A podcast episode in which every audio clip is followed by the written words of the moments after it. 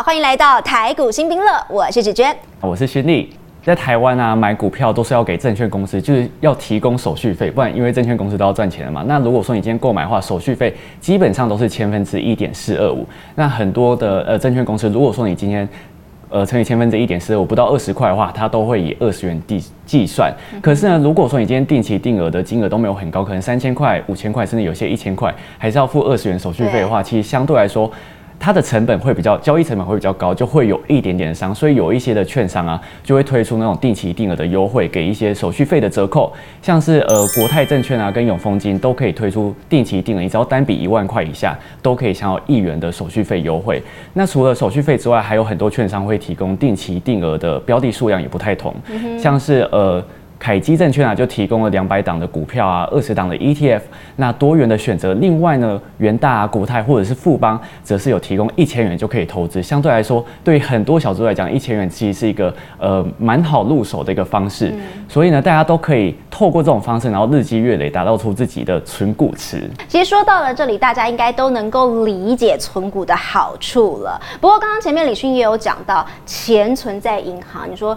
就算是这些比较高的这些网络银行的利息顶多就是百分之一，所以至少呃我还可以很明确的知道说十万块一年之后我可以拿到一千块，但是股票我到底要怎么样知道这个股息利率到底是多少呢？这边我们就要来认识一个名词啦，叫做值利率，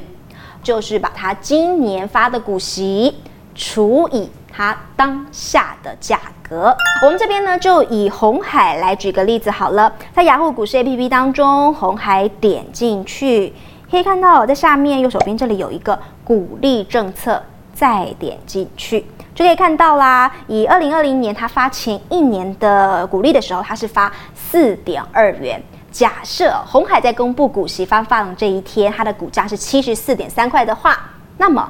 四点二，他发的股息除以他当时的股价七十四点三，就等于零点零五六，就表示以红海七十四点三块的股价来说，股价的值利率是百分之。五点六，如果有一档股票，它每年发的股息和它的平均的股价算起来有一个百分之四以上的值利率的话，其实我们大概就会说这个是高值利率个股了。存股一族呢，就可以从这一些的股票当中来找标的啦。那其实我觉得，除了刚刚提到的红海之外，像是我这边再出一题给大家，呃，稍微计算一下，像是很多人很喜欢听到的，就是台湾国民的 ETF 零零五六的话呢，假如说它去年的配息呢是一点八块，那目前股价差不多是落在二十九点五块左右，那你们会觉得这样子的值利率到底是多少？我给大家一点点的时间，快点拿起你的计算机或者是拿起手机来计算一下。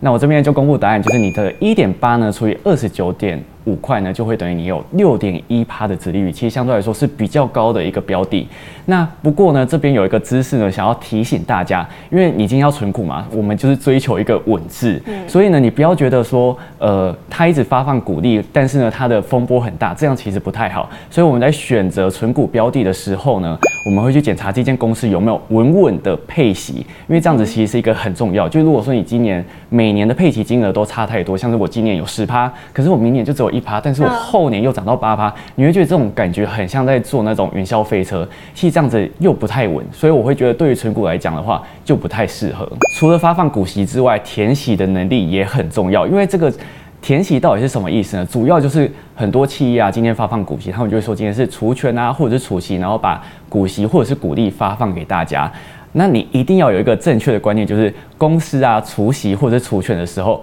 股价一定会往下掉，因为它其实我们举刚刚前面的红海为例好了，它配息四点二，那如果说我们除夕前一天的收盘价是七十块，那么除夕日啊，你一开盘你就会发现，哎，奇怪，怎么变成七十减掉四点二就变成六十五点八块？你就觉得，哎，怎么会少那么多？是。怎么突然下降那么多？你可能是发现哎是亏损什么？其实不是，因为呢，公司在发放股息的时候，他就会把这这一笔钱，因为这些都是公司赚的钱，他就把这一笔钱呢发放到你手上，所以公司的资产上面呢就会反映在呃公司现在的股价。那因为呢，他就把钱发放给你，所以有一点像是。呃你的钱是从右边口袋进到左边口袋的概念，所以它的股价呢就会相对来说往下调整了。那原所以呢，你就会发现原本七万块的红海呢，现在股价就被扣掉四千两百块，这样子啊，你在市场上卖出的时候，就其实呢就只剩下六万五千八百元，你就会发现哎有一个价差的损失。所以也就是说，我们其实领到股息的时候啊。都是你自己的钱嘛，就是刚刚提到左边口袋跑到右边口袋，所以你其实没有得到好处。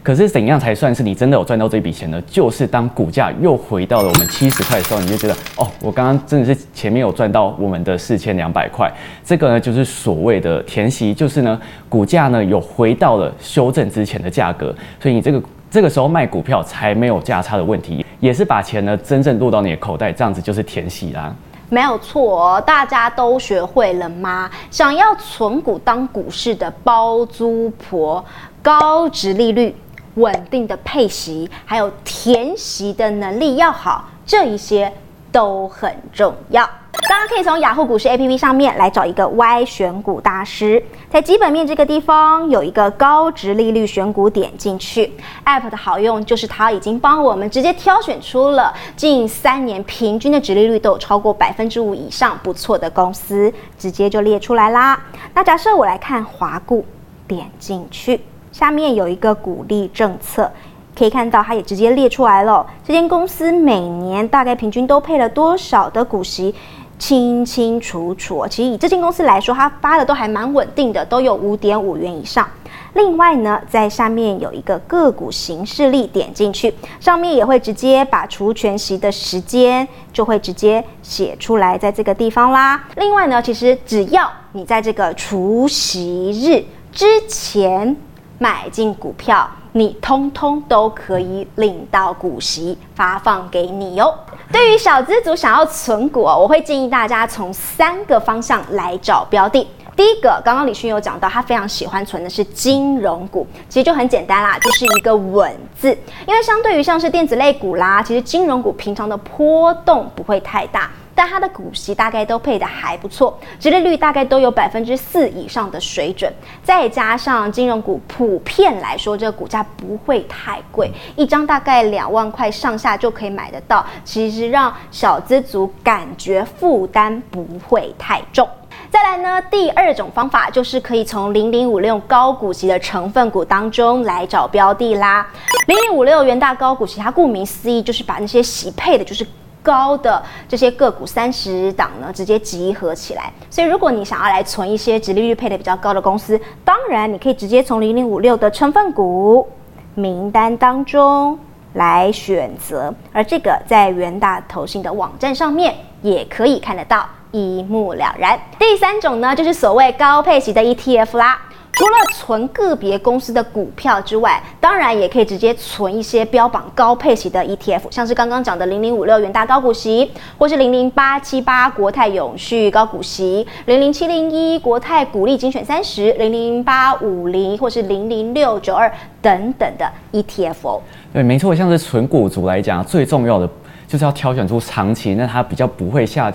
不会，股价不会下跌，而且是具有竞争力的公司，并且我们要持续买进。所以不管它的价格怎么下跌呢，就是要持续的买进，并且呢持续存入，然后领它的配息。最大的梦想就是可以透过就每年配息，然后有稳定的现金流，然后达到我们现在很常所提到财富自由。反正简而言之呢，如果说你今天想要存股，就一定要长期持有。不过呢，这也是很考验大家眼光啊，因为其实不是呃每一个股票真的是龙头股啊，你就可以长期持有。其实这有时候也要看一点点的机运，因为像现在很多不乏以前很很好的龙头股，但是现在呃股价都有一种夭折的情况，像是之前国泰金它的股价也有破千元的状况发生，那像是还有宏达电啊曾经有破一千三，然后或者是像是美美国的柯达或者是 Motorola 都有红极一时，但是现在你去看那个股价。好像都没有什么太大的起色，所以如果说你今天只想单单独存一间公司的股票的话，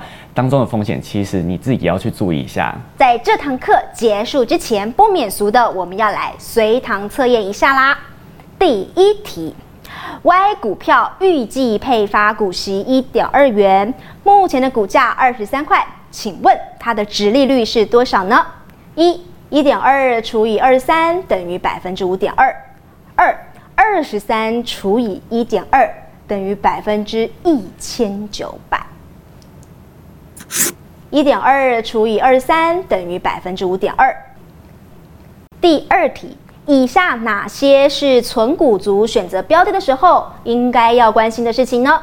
一、Y 公司每年的配息金额是否稳定？二、Y 公司每年配息之后是否都有稳定的填息？三、以上皆是。